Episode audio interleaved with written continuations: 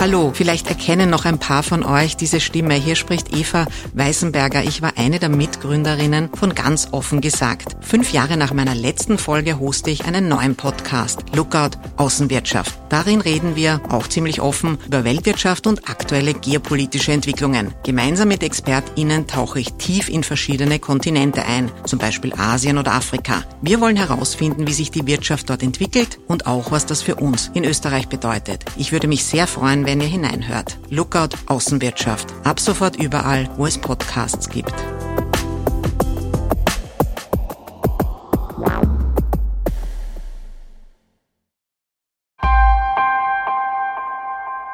Also wir beobachten das schon klarerweise, dass Falschmeldungen auch aus der Politik kommen. Ähm, zum Beispiel in Bezug auf Russland und die Ukraine gibt es sehr viel Falschinformationen und da ist meistens das Ziel, den, den Gegenspieler zu diffamieren. Also halt die Gegenseite als schlechter darzustellen, als unglaubwürdig, als inkompetent, wahlweise als dumm, verschiedene Dinge und sich halt besser äh, darzustellen, weil der, der Krieg wird halt nicht nur am Schlachtfeld entschieden, sondern halt auch im Internet und es gibt auch einen Informationskrieg und das ist ganz, halt ganz, ganz wichtig, was halt die Bevölkerung gerade in der EU denkt über den Krieg es ist wirklich so ein Katz-und-Maus-Spiel eigentlich, weil man muss immer wissen, wie kann man noch KI-Bilder zum Beispiel überführen. Und ähm, das, äh, da wissen wir dann irgendwie, keine Ahnung, ein paar Griffe und Tricks und die sind dann vielleicht nach zwei Monaten, wie, wie Valry sagt, schon überholt, weil dann natürlich nachgeschärft wird und diese Fakes immer perfekter werden. Und dann muss man wieder schauen, was gibt's für Möglichkeiten. Und das verlagert sich dann immer mehr von der optischen auf die äh, technische Ebene und wird insofern auch immer komplizierter.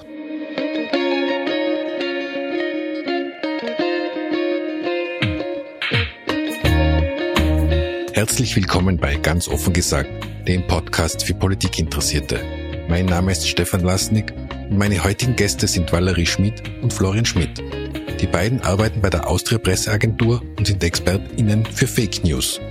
Mit ihnen spreche ich darüber, wie Fake News entstehen, welche Rolle sie im politischen Geschehen spielen, wie sich die rasante Entwicklung der künstlichen Intelligenz auswirken wird und wie man selbst schnelles und einfaches Fact-Checking betreiben kann.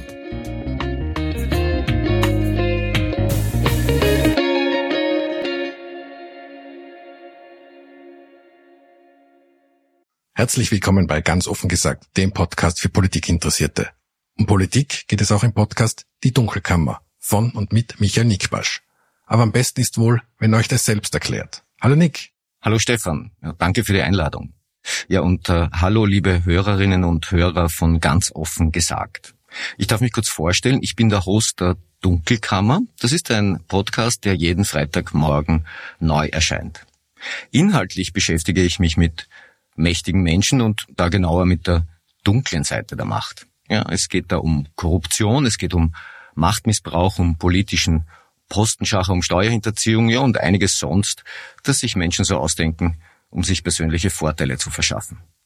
Zugleich soll die Dunkelkammer aber auch aufzeigen, wie journalistische Arbeit in der Praxis funktioniert. Und das erscheint mir umso wichtiger, als die Pressefreiheit leider ein sehr zerbrechliches Gut geworden ist. Ich freue mich auf euren Besuch in der Dunkelkammer. Wenn euch also der Blick auf die dunkle Seite der Macht interessiert, hört euch unbedingt die Folgen der Dunkelkammer an. Ihr findet die Dunkelkammer, der Investigativ-Podcast, auf allen gängigen Podcast-Plattformen. Und jetzt zurück zu ganz offen gesagt. Liebe Valerie, lieber Florian, herzlichen Dank, dass ihr euch Zeit für dieses Gespräch nehmt. Ein Grundmotiv bei unserem politischen Podcast ist ja Transparency is the new objectivity und in diesem Sinne beginnen wir unseren Podcast immer mit der inzwischen traditionellen Transparenzpassage, also woher wir uns kennen, warum wir uns in unserem Fall duzen und ob ihr aktuell für Parteien oder deren Vorfeldorganisationen tätig seid. Wir duzen uns, weil wir, so habe ich zumindest geglaubt, ungefähr gleich alt sind, wobei Valerie ist sicher deutlich jünger und das in der Medienbranche, denke ich, so üblich ist. Ähm, nach meiner Erinnerung treffen wir uns das erste Mal persönlich, ähm, aber wir, Florian, glaube ich, waren schon mal gemeinsam in einem Videocall. Genau, einmal. Ähm, damit können wir zur Frage kommen, ob ihr für Parteien oder deren Vorfeldorganisationen tätig seid oder wart. Nein. Kann ich auch definitiv ausschließen. Gut, dann danke für die Transparenz und wir steigen in unser Gespräch ein. Ähm, Gerade in der Politik wird ja mit falschen Informationen oft auch Stimmung gemacht und deshalb widmen wir diese Folge von ganz offen gesagt dem Thema Fake News. Ihr seid beide im Faktencheck-Team der APA, der Austria Presseagentur. Können Sie mir bitte mal erzählen, was macht eine Faktencheckerin, was macht ein Faktenchecker? Genau, vielleicht fange ich ja mal kurz an. Also wir starten unseren Tag normalerweise damit, dass wir unsere Social-Media-Gruppen durchforsten und schauen, was sind so die Themen, die die User interessieren, worüber sprechen sie, was teilen sie. Ähm, und in diesem Pool an Informationen suchen wir dann nach Themen, die explizit falsch sind oder irreführende Informationen enthalten oder auch, wo der Kontext irreführend ist oder den Leser oder die Leserin zu Schlüssen leiten kann, die nicht stimmen. Und die Postings sollten dann auch viral sein, also schon eine große Reichweite haben und auch im Idealfall gesellschaftlich relevant sein. Und dann schauen wir uns die an und überprüfen die. Was, was stimmt davon, was stimmt nicht, ähm, wo braucht's mehr Kontext und dann schreiben wir einen Text dazu. Das ist schon ein journalistischer Text, aber wäre doch so eine Art Gutachten, würde ich sagen. Also wo wir ähm, eben aufschlüsseln, wie man das Thema eigentlich, also wie das Thema eigentlich ähm, zu beleuchten ist und was, das, was zu dem Thema wichtig ist zu sagen und Genau, und wir versuchen dann auch ein bisschen so die, das Narrativ ähm, zu thematisieren, also woher diese Falschbehauptung kommt, aus, aus welcher Nische quasi, aus welcher Gruppe ähm, und, und was das Ziel, das vermutliche, vermeintliche Ziel dahinter ist, die Motivation. Wir, wir produzieren im Prinzip so ein, eine Art Wegweiser im digitalen Dschungel für die User. Das heißt, wenn irgendwelche Behauptungen viral sind, die das Gefahr beinhalten, dass sie auf, einen, auf den Meinungsbildungsprozess von einer großen Bevölkerungsgruppe einwirken und falsch sind, dann schauen wir, was gibt es eigentlich an Fakten dazu, wo findet man Fakten und lassen den Leser auch jeden Schritt ähm, selbst nachvollziehen. Also wir verlinken immer unsere Quellen, wir archivieren sie sogar, damit sie erhalten bleiben, auch wenn sie gelöscht sind äh, gelöscht werden. Und ähm, genau so zeigen wir quasi dem Leser, was es für Daten und Fakten dazu gibt und wie diese Behauptung einzuschätzen ist. Und wo kann man diese Faktenchecks dann nachlesen? Ähm, wir haben äh, einerseits veröffentlichen wir sie auf der äh, Upper Homepage, also da braucht man nur auf upper.at gehen unter Wissen und Netzwerk auf die Faktencheck-Seite. Wir veröffentlichen sie auch im Upper Basisdienst, also jeder, der, der Basisdienst Zugang hat, kann diese Texte auch äh, dann benutzen und auf Twitter haben wir auch einen eigenen Account, wo wir die Texte dann nochmal veröffentlichen. Und äh, ganz neu ist auch die Gatmo-Seite. Ähm, das ist äh, so der erste Zusammenschluss von deutschsprachigen Faktencheckern, wo Faktenchecks auf einer zentralen Homepage gesammelt werden. Äh, die erreicht man unter gatmo.eu. Wir werden die Links zu den jeweiligen Plattformen natürlich in die Shownotes reinstellen. Ähm, äh, an der Stelle gleich, glaube ich, eine wichtige Frage, die mich da in dem Zusammenhang beschäftigt hat. Es ist ja oft so, dass die Fake News selber hohe Reichweite erzielen, aus verschiedensten Gründen, weil sie gut klingen, weil sie Ängste schüren. Das sind ja alles so Faktoren, die Social Media begünstigt. Ähm, aber die Richtigstellungen kriegen dann oft nicht dieselbe Reichweite. Wie ist da eure Einschätzung dazu? Das ist definitiv sozusagen. Ähm, das Problem ist natürlich, ähm, falsche Informationen äh, beinhalten immer so etwas Emotionales, etwas Reißerisches, etwas Emotionalisierendes und werden natürlich gern geteilt, weil sie irgendwie sagen, hey, passt auf, da ist irgendwas Neues, da ist irgendwas, das die Welt noch nicht so gesehen hat und so. Und dann kommen die Faktenchecker und schreiben einen nüchternen Text drüber und sagen, hey, das stimmt eigentlich gar nicht so. Eigentlich ist alles wirklich so, wie es bisher bekannt war. Ähm, oder es ist nicht so reißerisch, wie es dargestellt wird. Und natürlich wird es dann weniger geteilt. Und das ist schade, weil natürlich dann der, der Schaden da ist und nicht mehr repariert werden kann. Aber wir haben uns, glaube ich, schon ein bisschen damit abgefunden. Ja, ich meine, es ist ein Korrektiv, ein, ein, Text, den man im Internet dann immer nachlesen kann, den die User nachlesen können, den sie teilen können. Es wird, werden die Berichte dann auch oft verlinkt unter den ähm, Postings, in den Kommentaren zum Beispiel, was schon sehr hilfreich ist und ähm, zum Beispiel auf Facebook ist es so, dass äh, Daten zufolge, wenn quasi so ein Layover kommt über, einen, über ein Posting, das als falsch markiert worden ist, ja, dann klicken das die User in fast allen Fällen ähm, gar nicht mehr an. Also dann dann sehen sie diesen falschen Content gar nicht mehr. Sie können ihn natürlich sehen, wenn sie wollen, also er ist nicht weg aus dem Internet, aber das, das, hat schon Erfolg. Ähm, und, und klar, prinzipiell ist es so, dass das Erstellen einer Falschbehauptung geht sehr, sehr schnell und ist easy und das Widerlegen braucht sehr viel Arbeit und es ist dann ein bisschen mühsam. Aber genau. Das wollte, das wollte ich dir eh fragen, äh, Valerie, die Geschwindigkeit, die spielt ja auch eine Rolle, oder? Eben wie du sagst, die, die Falschmeldung rausballern ist relativ schnell passiert. Das dann seriös zu recherchieren dauert in der Regel länger. Wie, wie, wie, was setzt ihr euch da? Setzt ihr auch da selber Ziele, was die Geschwindigkeit betrifft? Wir haben natürlich den Anspruch, möglichst schnell zu sein. Möglichst schnell das Korrektiv drauf, draußen haben. Allerdings äh, sehen wir es als mindestens gleich wichtig an, dass es auch fundiert ist und stimmt, was wir schreiben. Also, dass das auch Hand und Fuß hat. Und das geht im Zweifel vor, geht immer vor. Vor Schnelligkeit und, ähm, ja, es, in unserem Job ist es mittlerweile auch schon ein bisschen so, also wir sind natürlich Redakteure, Redakteurinnen bei der APA, aber unterscheiden uns ein bisschen von den normalen Basisdienstredakteurinnen, sage ich mal. Und oft besteht unsere Aufgabe auch darin, etwas einzuschätzen für die. Also die sehen etwas, die finden es ein bisschen komisch, kommen zu uns und wir sagen, okay, Vorsicht, besser noch nichts drüber. Und dann kann man so auch schon mal viel verhindern. Mhm.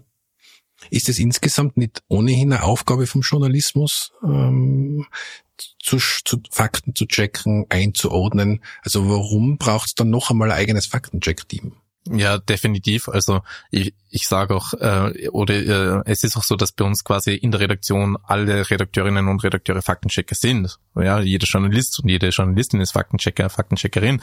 Ähm, das Problem ist, dass die ähm, Falschinformationen, die heutzutage so unterwegs sind, technologisch immer anspruchsvoller werden und immer schwieriger zu überführen sind. Und dann reicht es einfach nicht nur aus, ähm, dass ich irgendwie ähm, neben meiner normalen Tätigkeit, neben meinem Arbeitsalltag der, mich drei Stunden hinsetze und so ein Fake überführe. Und dann genau das war der Grund, warum wir gesagt haben in der APA, okay, wir brauchen eine eigene Faktencheck-Abteilung. Das war 2020, kurz vor der Pandemie, also wirklich auch ein guter Zeitpunkt für uns.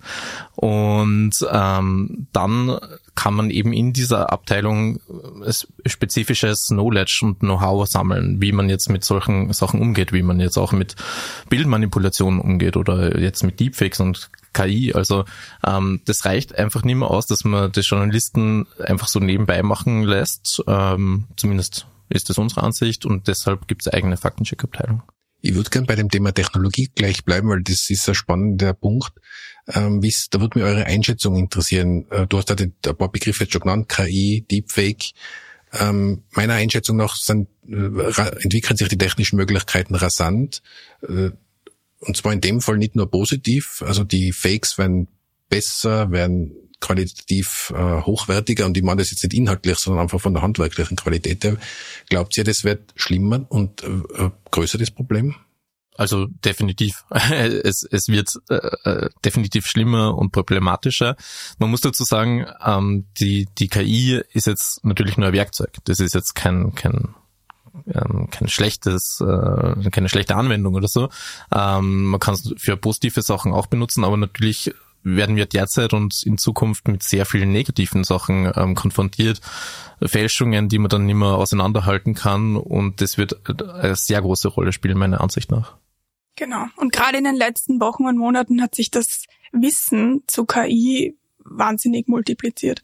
Und Dinge, die wir vor einem halben Jahr noch geglaubt und auch äh, geschult haben, können wir so nicht mehr schulen, weil das hat sich überholt. Also das ist nicht mehr zutreffend für viele Fakes.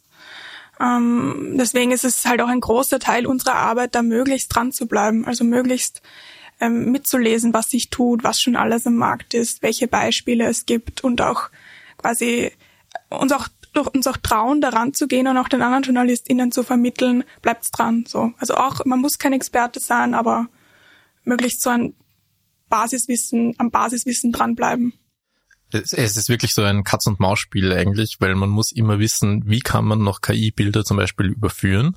Und ähm, das, äh, da wissen wir dann irgendwie, keine Ahnung, ein paar Griffe und Tricks und die sind dann vielleicht nach zwei Monaten, wie, wie Valerie sagt, schon überholt, weil dann natürlich nachgeschärft wird und diese Fakes immer perfekter werden. Und dann muss man wieder schauen, was gibt's für Möglichkeiten. Und das verlagert sich dann immer mehr von der optischen auf die äh, technische Ebene und wird insofern auch immer komplizierter. Mhm. Ich habe nur wichtig äh, gefunden in der, Recherche, ähm, dass ihr eine klare Unterscheidung trefft zwischen Meinung und Fakten. Also eure Aufgabe ist es nicht, Meinungen zu überprüfen. Du hast sogar in einem Interview, habe ich gesehen, äh, gesagt, äh, Florian, dass, dass Meinung, äh, es gibt Gott sei Dank die Meinungsfreiheit, also jeder darf, jeder und jede darf seine Meinung haben, aber euch geht es um das, die Überprüfung von Fakten. In der Realität ist natürlich so, dass die zwei Sachen ganz gern vermischt werden. Sowohl, sage ich jetzt einmal, im Journalismus leider, da oder dort, und natürlich in der Politik. Du glaubst doch nicht, wie lange wir teilweise sitzen, um genau so äh, darüber zu diskutieren, ob jetzt eine Behauptung Meinung oder, oder Faktenbehauptung ist. Also das was ganz, ganz Schwieriges und zum Teil können auch Meinungen natürlich Faktenbehauptungen beinhalten. Ähm, da müssen wir immer auch im Team oft überlegen, ob das jetzt prüfbar ist oder nicht. Ähm, weil, wie du sagst, Meinung prüfen wir nicht, weil es Meinungsfreiheit gibt. Wir prüfen auch keine Satire, weil es Kunstfreiheit gibt. Also das ist ganz wichtig, dass wir da niemanden auf die Finger klopfen nur weil er jetzt sagt, irgendwie, äh, er findet die Impfung schlecht. Aber wenn er irgendwie sagt, er findet die Impfung schlecht, weil letztes Wochenende so und so viele Leute daran gestorben sind in einem Ort, dann kann ich das prüfen und das ist dann wahrscheinlich falsch.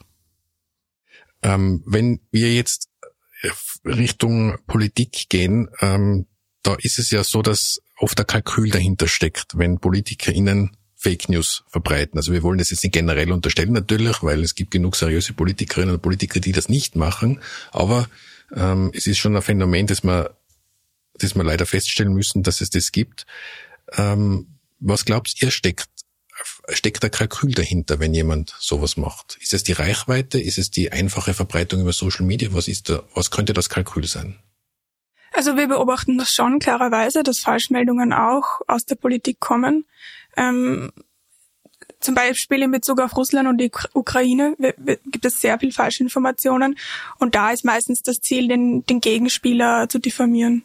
Also halt die Gegenseite als schlechter darzustellen, als unglaubwürdig, als inkompetent, wahlweise als dumm, verschiedene Dinge und sich halt besser äh, darzustellen, weil der, der Krieg wird halt nicht nur am Schlachtfeld entschieden, sondern halt auch im Internet und es gibt auch einen Informationskrieg und das ist ganz, halt ganz, ganz wichtig, was halt die Bevölkerung gerade in der EU denkt über den Krieg. Grundsätzlich gibt es, glaube ich, ganz, ganz verschiedene Gründe, warum äh, falsche Informationen verteilt werden und erstellt werden. Also ähm, natürlich gibt es diesen politischen Sinn, also ich möchte einen politischen Spin erzeugen, ich möchte, dass ich andere im, im Meinungsbildungsprozess ähm, ähm, manipuliere oder beeinflusse zumindest. Ähm, es gibt auch monetäre Interessen, also wir sehen auch öfter bei unseren Beobachtungen, Richtungen, Leute, die einfach von Büchern leben oder von Vorträgen zu irgendwelchen Themen und dann verbreiten. Oder Vitaminpräparate. Vitaminpräparate zum Beispiel. Ähm, auch das gibt's und dann gibt's auch, darf man nicht unterschätzen, Leute, die einfach Spaß daran haben, andere aufs Glatteis zu führen. Also auch das gibt's definitiv. Und dann werden da irgendwie drei Stunden an Arbeit investiert für die Erzeugung von einem Fake, wo wir dann sieben Stunden vielleicht sitzen, ähm, nur weil die Spaß daran haben. Auch das gibt's natürlich.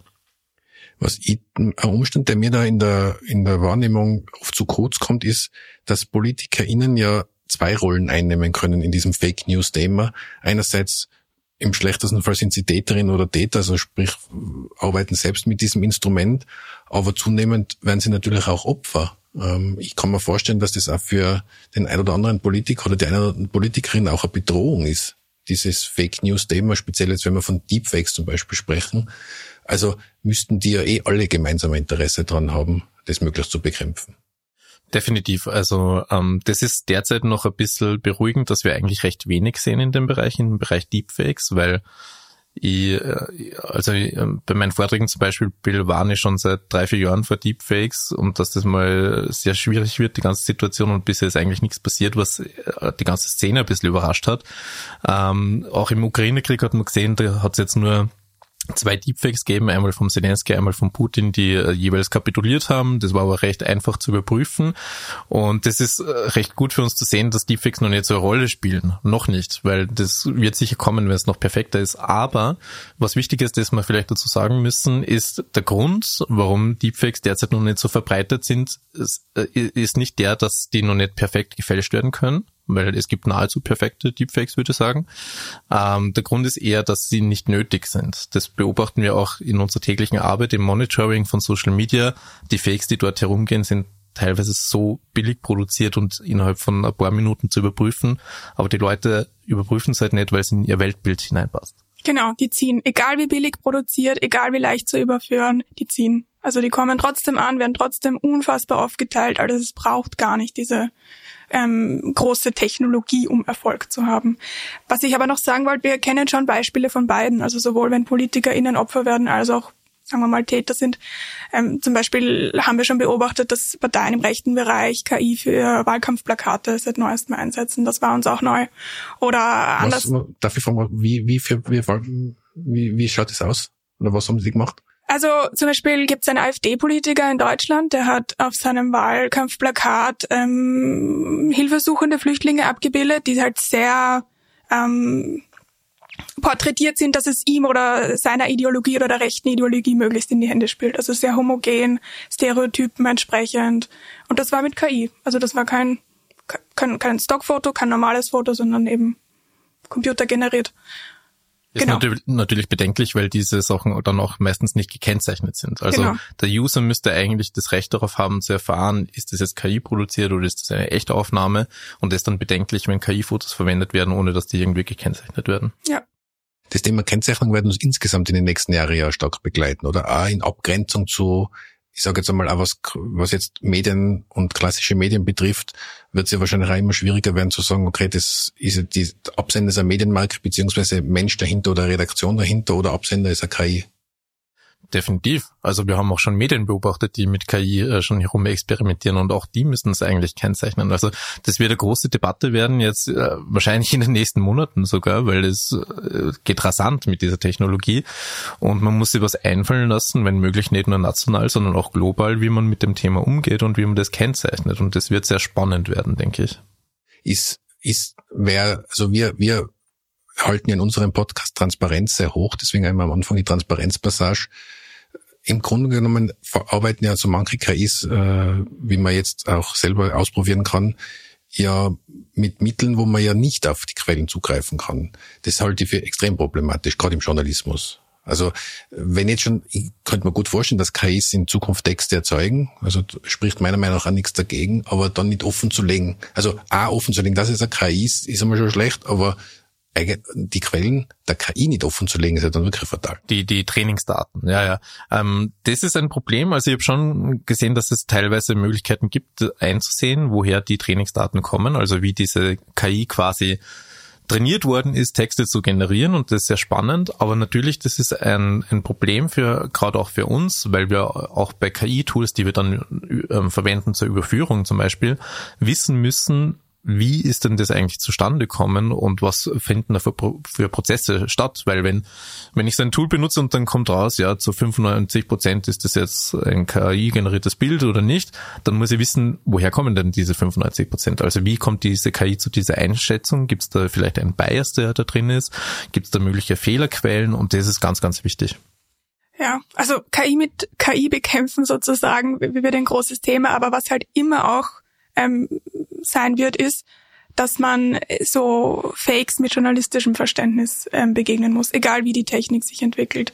Man, irgendwann wird die Technik vielleicht auch so gut sein, dass man es gar nicht mehr überführen kann. Und was aber bleibt, ist das journalistische Verständnis. Also kommt mir das, ähm, kommt mir das schlüssig vor? Macht das Sinn, dieses Bild? Wo könnte das aufgenommen worden sein? Wer könnte profitieren davon? Also sich diese Fragen zu stellen, das wird immer bleiben und das kann man immer auch verwenden zum Beispiel bei diesem Papstbild, das genau. jetzt durch die Welt gegeistert ist, hat sich jeder gefragt, was kann man am Bild selbst feststellen? Und natürlich kann man einiges feststellen, ja, ähm, das haben wir auch gesehen. Ähm, aber sehr wenig haben sich die Frage gestellt, gibt es eigentlich andere Aufnahmen? Wenn mhm. der da in dieser äh, Weste durch die, durch die Stadt geht, muss es doch äh, Dutzende Aufnahmen geben. Also das sind so grundsätzliche journalistische Zugänge, die man dann äh, auch aktivieren kann, weil die natürlich auch bei KI-Bildern immer noch weiterhelfen. In dem Zusammenhang finde ich ja spannend, dass es meistens oder, oder gut, gut gemachte Fake News ja immer ähnliche Konstruktion aufweisen. Ich weiß nicht, wie ihr das einschätzt. Meiner Wahrnehmung nach haben die oft einen wahren Kern. Rundherum wird ein Haufen Schwachsinn gebastelt. Und wenn man dann drauf den, auf den Schwachsinn angesprochen wird, äh, nimmt man nur diesen einen Kern her und sagt, ja, aber der stimmt ja, der ist zum Beispiel wissenschaftlich erwiesen und so und ähm, nimmt nur auf diesen Teilbezug wir haben jetzt gerade ein aktuelles Beispiel ähm, mit, mit, mit dem Bericht aus, dem, äh, aus der EU über die Verbindungen von Sebastian Kurz. Äh, da ist auch so, dass da wird auch auf was Bezug genommen, was gar nicht das Thema ist und das wird belegt und der, andere, der Rest wird eigentlich gar nicht thematisiert. Ist das, ist eine perfekt konstruierte Fake News äh, etwas, was, was einen wahren Kern hat?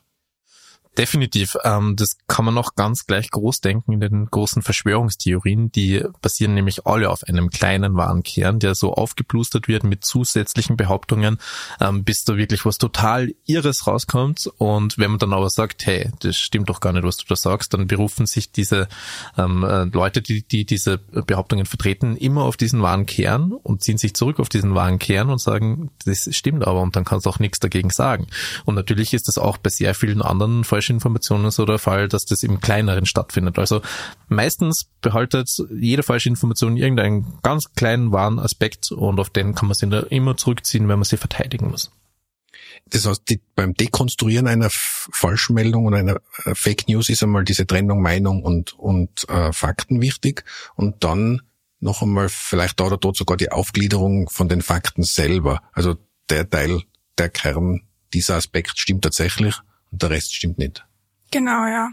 Was, also wir beobachten das sehr oft. Dieses im, im, im Kern ist es wahr, aber das drumherum falsch. Und was noch sehr schwierig zu widerlegen ist, ist auch, wenn die Menschen es schaffen, wenn sie die Falschmeldungen sehr geschickt verpacken. Also wenn sie es schaffen, sich schwer angreifbar zu machen für uns, aber dem Klientel trotzdem ihre Message ähm, rüberbringen. Und das ist dann für uns auch schwierig, weil die sich dann recht leicht so rausreden können und aus der Affäre ziehen und sagen, so haben sie das nicht gemeint, sondern so und so.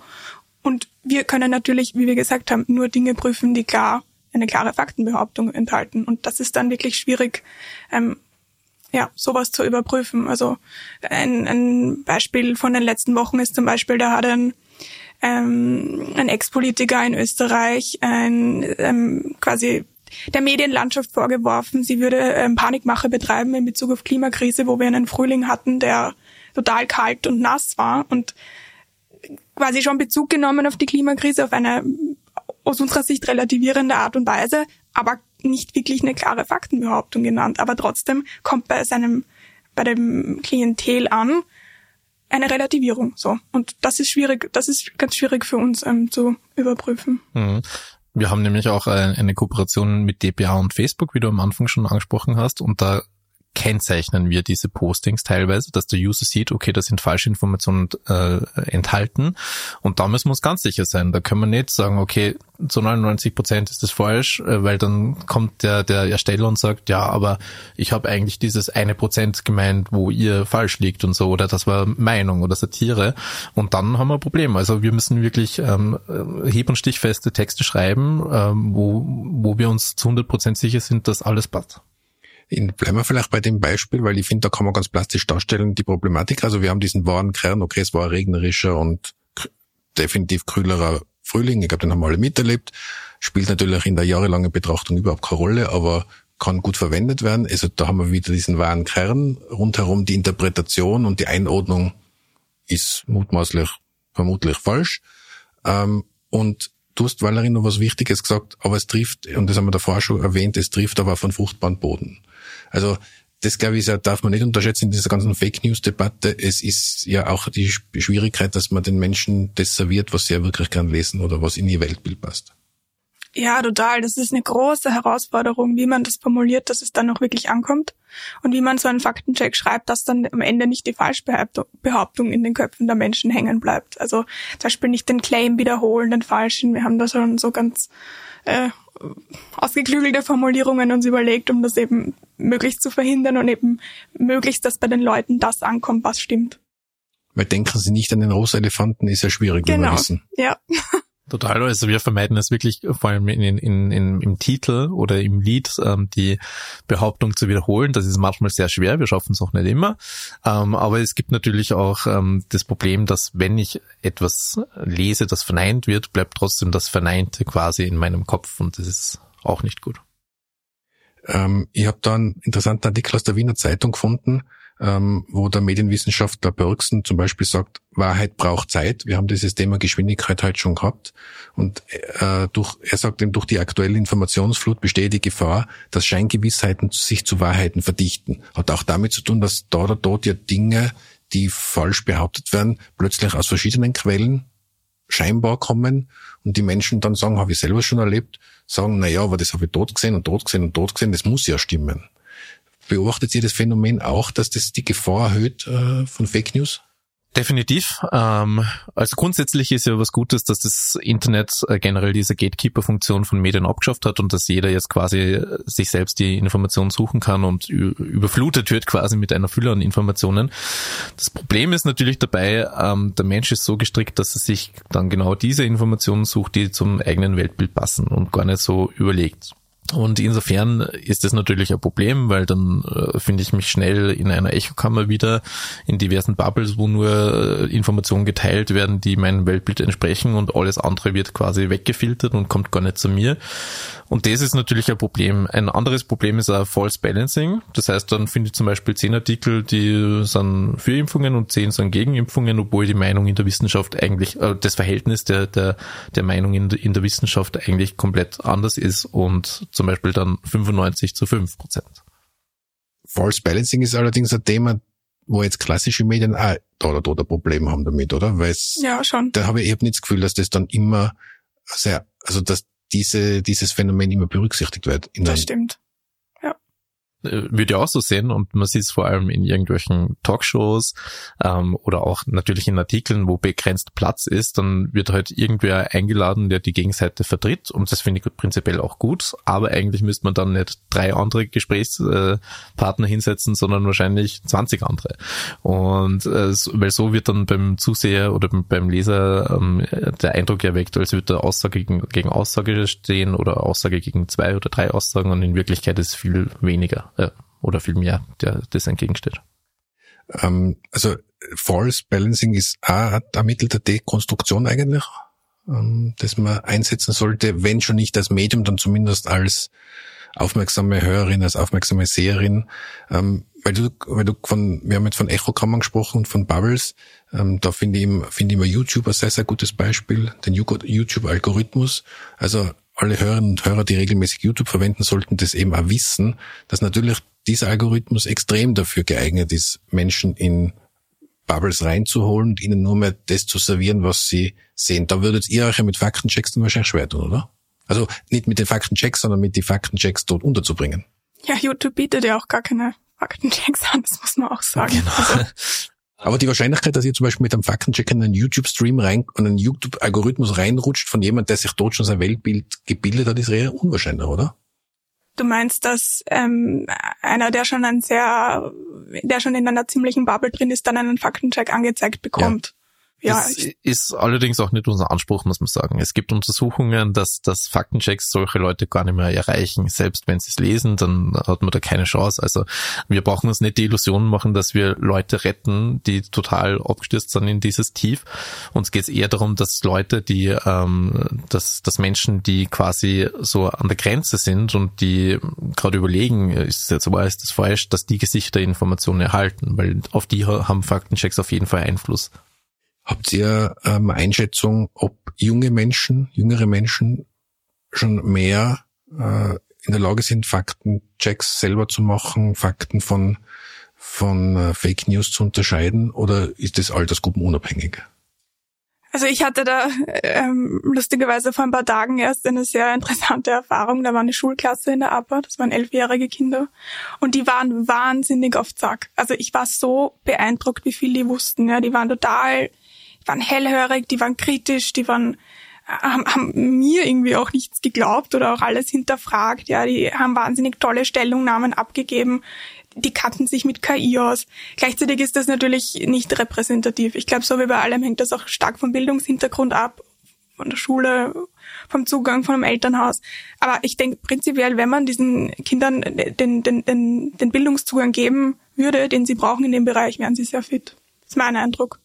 Ähm, denke ich auch. Äh, das Problem ist, ähm, Bewusstsein spielt eine sehr große Rolle. Also Bewusstsein dafür, da, was es alles an Fakes gibt, das ist so der erste Schritt zum, zum Faktencheck quasi. Und dieses Bewusstsein ist natürlich bei Jüngeren derzeit viel mehr da als bei Älteren. Ähm, allein weil sie, weil sie einfach aufwachsen mit Smartphone und Laptop und keine Ahnung was. Ähm, insofern ähm, gelingt es, glaube ich, ganz gut, dass Jugendliche wissen, was theoretisch schon möglich ist an Manipulationen und KI-Bildern und so. Ältere nicht und das ist bedenklich, weil letztens habe ich gelesen, ich glaube in den USA hat so ein, ein ein Scam geben, ein, ein Betrugsversuch, ähm, wo eine Mutter per WhatsApp kontaktiert worden ist mit einer Audionachricht und das war die Stimme ihrer Tochter. Und die hat wirklich glaubt, ihre Tochter ist da entführt worden und sie muss Geld zahlen. In Wirklichkeit war das eine Audionachricht, die komplett von einer KI generiert worden ist. Die braucht man nur mit der Stimme von der Tochter speisen und dann kann sie solche Sachen produzieren. Und da muss man dann wirklich, da muss das Bewusstsein da, ist, da sein, dass solche Manipulationen gibt, weil das ist sicher bei den meisten äh, von den älteren Leuten nicht der Fall. Dazu passt da, Valerie, zu dem, was du gesagt hast, dass äh, eine Studie, ich werde es dann an den Shownotes verlinken, äh, 62 Prozent der österreichischen Jugendlichen täglich Social Media verwenden. Mhm. Gut, das ist jetzt noch keine Überraschung. Gleichzeitig schätzen aber 39 Prozent der Befragten die Inhalte, also mhm. eher wenig glaubwürdig ein, und 23 Prozent sagen sogar, sie seien unglaubwürdig. Mhm. Also das beruhigt mich dann wieder, wenn ich sowas lese, denke ich mir, okay, äh, die Jugendlichen können schon halbwegs einschätzen, ähm, dass sie da dem gegenüber kritisch sein müssen. Und wahrscheinlich wird das mit zunehmendem Alter sogar eher schwieriger, weil sie, weil, weil da die, die, die Digital Natives wahrscheinlich anders damit umgehen, wie wenn man eben kein Digital Native ist, so, so wie ich.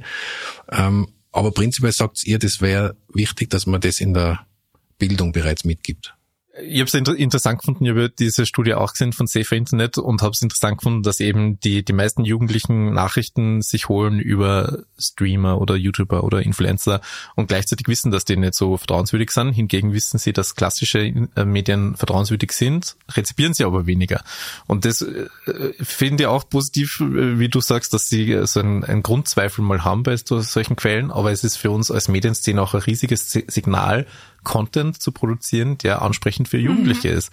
Weil die sind einfach, die wollen natürlich Gemütlichkeit und ihre, ihre äh, Informationen in Videoformat und so und multimedial haben, ähm, finden die allerdings anscheinend nicht bei den klassischen Medien mhm. und tendieren dann eben zu solchen Plattformen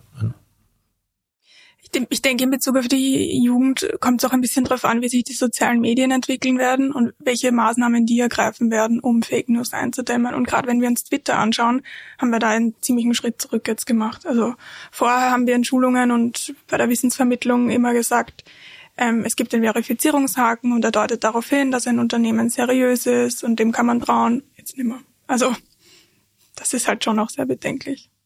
Ich befürchte, dass man da noch gar nicht alle ähm, Verschlechterungen erlebt haben, sondern dass da noch weitere Folgen werden. Also das mit dem Haken ist jetzt ja schon sichtbar, ähm, aber ich habe halt äh, gerade gelesen, ähm, wer jetzt dann auf, auf Twitter eine eigene Show bekommt, also das sind dann schon beunruhigende Nachrichten. Mhm, ja. ähm, damit kommen wir eh schon in Richtung Abschlussfrage. Ähm, wir haben jetzt ein paar Ansatzpunkte besprochen. Ähm, wie kann man diesem Fake News Thema entgegenwirken? Ähm, habt ihr Tipps für unsere Hörerinnen und Hörer, ähm, für Tools oder für einfache Möglichkeiten, wie man Fake News jetzt abseits davon, dass man vielleicht ab und zu auf die Faktencheck-Seite schaut, selber überprüfen kann? Also prinzipiell, es ist recht simpel, reicht meistens eine Google-Suche. Und ähm, Google hat wirklich, wenn man richtig googelt, kommt man sehr schnell zu guten Ergebnissen. Also ich würde dazu raten, sich ähm, ein bisschen mit Google-Suchoperatoren auszukennen, also weil das die Google-Ergebnisse schon gravierend verbessert und so Dinge wie Vorzeitsuche mitdenken.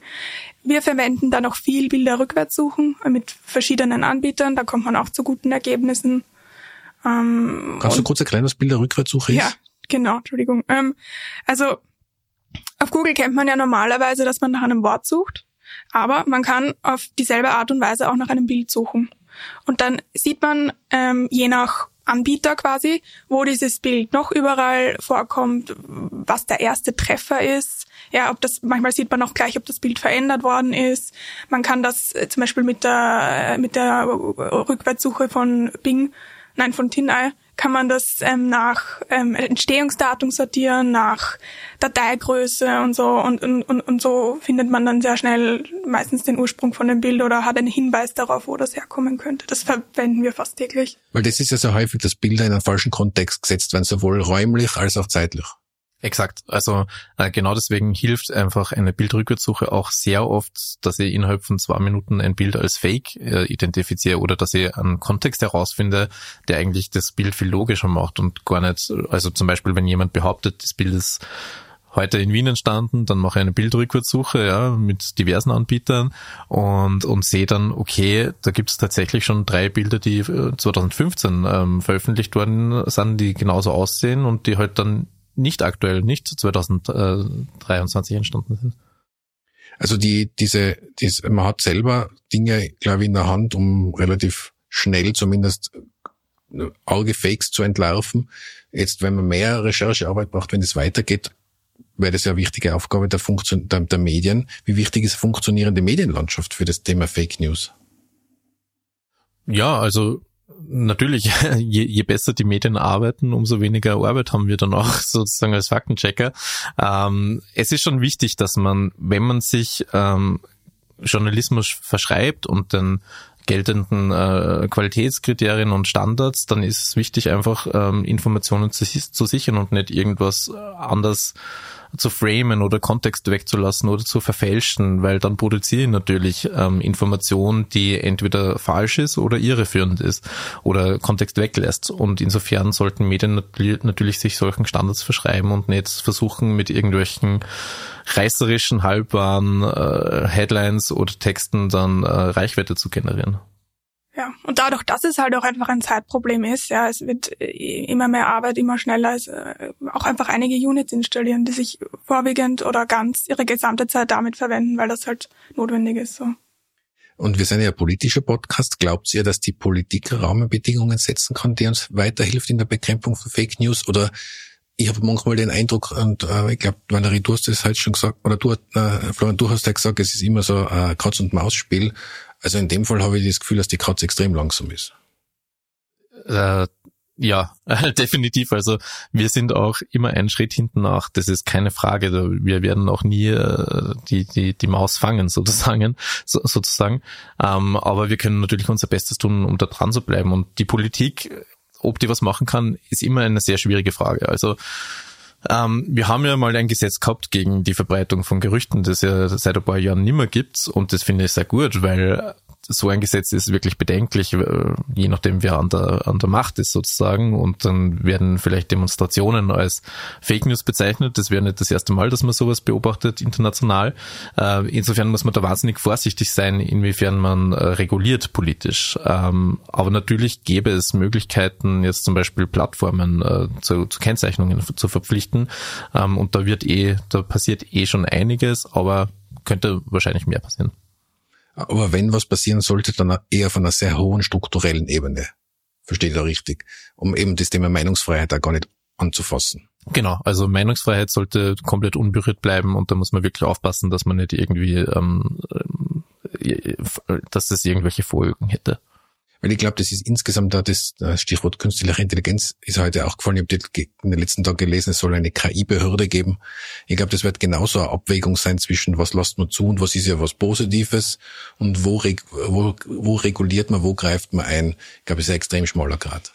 Ich denke auch. Und es war ja auch lange Zeit im Spiel, ob man jetzt nicht mal KI-Entwicklung stopp machen sollte für ein halbes Jahr oder so. Ich glaube persönlich nicht, dass sowas möglich ist, ähm, aber da muss man einfach schauen, dass man auf Trab bleibt und sie nicht von der KI irgendwie ähm, dominieren lässt und dass das außer Kontrolle gerät. Also meine persönliche Einschätzung ist ja, dass man wahrscheinlich schneller zum Erfolg kommen, wenn man an den Individuen ansetzt und da vor allen Dingen im Bildungsbereich, ich habe das ja auch schon angesprochen, du hast erzählt, bei euch war Schulklasse. Ich glaube, wenn, wenn in den Schulen, wenn in den Elternhäusern ähm, Dinge vermittelt werden, die, die diese Quellenüberprüfung zum Beispiel beinhalten, da ist uns wahrscheinlich schneller geholfen. Ja, bestimmt. Es ist auch ein Fokus, den wir setzen. Also Bildung, Wissensvermittlung. Der Flo ähm, geht immer zu Studierenden. Ich gehe meistens in die Schulen und ähm, rede mit den Jünger Jüngeren darüber. Und das sehen wir auch als sehr großen Teil unserer Arbeit. Ja, wir machen das sowohl beruflich als auch nebenberuflich, weil es unser Anliegen ist, weil genau das ist der Weg, dass man eben äh, Kompetenzen vermittelt, zum Beispiel in der Lehrerfortbildung, bei Studierenden, in Schulklassen. Äh, das ist hoffentlich ähm, effektiv und hilft den Leuten, sich besser zu rüsten. Und äh, eine letzte Möglichkeit, die jetzt aus dem heutigen Gespräch äh, mitnehmen wird, ist, äh, jungen Menschen vor allen Dingen die Inhalte auch so in der Form zu präsentieren, wie sie es gern hätten und wie sie es auch gewohnt sein. Weil ich glaube, dass manchmal nicht das Medium das Problem ist. Also es ist ja nicht Instagram das Problem, sondern das Problem ist, dass seriöse Medien sich zu wenig darum kümmern, dass dort die Inhalte gut dargestellt werden. Definitiv. Äh, wir haben eben auch schon zwei TikTok-Videos jetzt produziert und das mal ausprobiert, wie das ist, ähm, sozusagen ein paar ähm, Arbeitstechniken und Tricks äh, Jugendlichen zu vermitteln. Ähm, ich denke, das ist auf jeden Fall eine Möglichkeit und wir müssen uns generell immer überlegen, wie können wir diverse Zielgruppen erreichen. Fällt euch noch sonst der Punkt ein, wo ihr sagt, das wäre noch etwas, wo wir, wo man konstruktiv rangehen kann, um das Thema Fake News, das uns ja denke ich, noch länger begleiten wird oder vielleicht für immer begleiten wird, in den Griff zu kriegen?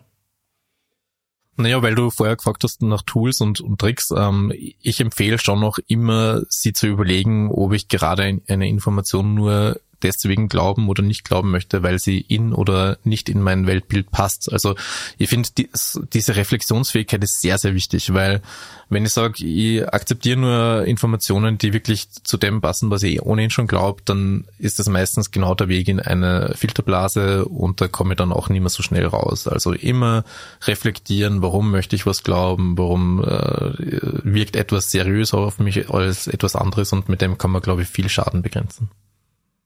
Ja, ich glaube, was wir jetzt noch gar nicht angesprochen aber, haben, aber was wir auch als wahnsinnig wichtige Säule sehen im Faktencheck, ist der Austausch mit anderen JournalistInnen und FaktencheckerInnen. Also wir im Inland und Ausland, ja, wir stehen im Grunde im täglichen Kontakt mit anderen KollegInnen, ja, in Deutschland, Großbritannien. Wir hatten Kontakte nach Südamerika und haben gemeinsam an einem Thema gearbeitet. Also das ist wahnsinnig wichtig, über Ländergrenzen hinweg ähm, sich auszutauschen. Was geht da gerade rum? Wie gehen da die Leute an die Dinge heran? Tipps und Tricks, ja, neue Erkenntnisse.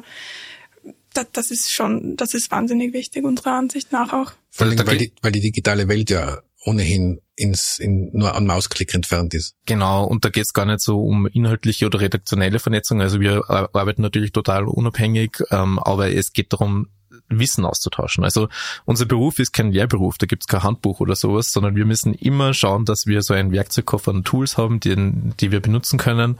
Und es ist auch Teamarbeit. Es ist Teamarbeit und das ändert sich alles rasant schnell, wie man jetzt bei KI wieder sieht. Man muss dann immer Tools aus dem Werkzeugkoffer rauspacken und neu dazu nehmen und immer drei Alternativen kennen, falls irgendwas nicht funktioniert, weil es dann alles kostenlose Programme, da gibt's keine Garantie, dass das immer funktioniert. Und das schafft kein Team alleine. Das schafft keine Person alleine, da muss man in den Austausch mit anderen treten. Wir haben zum Beispiel guten Kontakt zur deutschen Presseagentur, die auch ein riesiges Faktencheck-Team haben äh, oder AFP. Ähm, und das ist extrem wichtig, damit man immer aktuell bleibt. Gut, dann sage ich danke für das Gespräch und danke auch für die vielen Inputs, äh, die hoffentlich für unsere Hörerinnen und Hörer auch interessant waren. Und ich glaube, wenn man unsere Folge aufmerksam hört, kann man zumindest äh, das Thema Fake News jetzt besser einschätzen. Vielleicht können wir also alle gemeinsam besser bekämpfen. Danke Valerie, danke Florian für, danke für die. Einladung. Danke für die Einladung.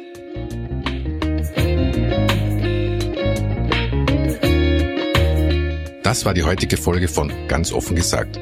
Wir freuen uns, wenn ihr unseren Podcast abonniert und weiterempfehlt, uns auf Twitter, Facebook oder Instagram Feedback gebt und uns in euren Podcast-Apps mit 5 Sternen bewertet. Zum Abschluss möchte ich euch wie immer noch einen anderen Podcast empfehlen. Diesmal ist dies der Podcast Mutti ist Kaputti. In ihrem Podcast für erschöpfte Eltern schildert Ivana aus Wien Anekdoten aus ihrem Familienleben und holt sich von Expertinnen und Experten Überlebenstipps und Tricks für den Alltag mit Kindern. Ivana weiß nämlich, das Leben mit Kindern ist kein Instagram-Profil, es ist der härteste Job der Welt. Euch danke fürs Zuhören bei ganz offen gesagt. Bis zum nächsten Mal. Pfiat euch.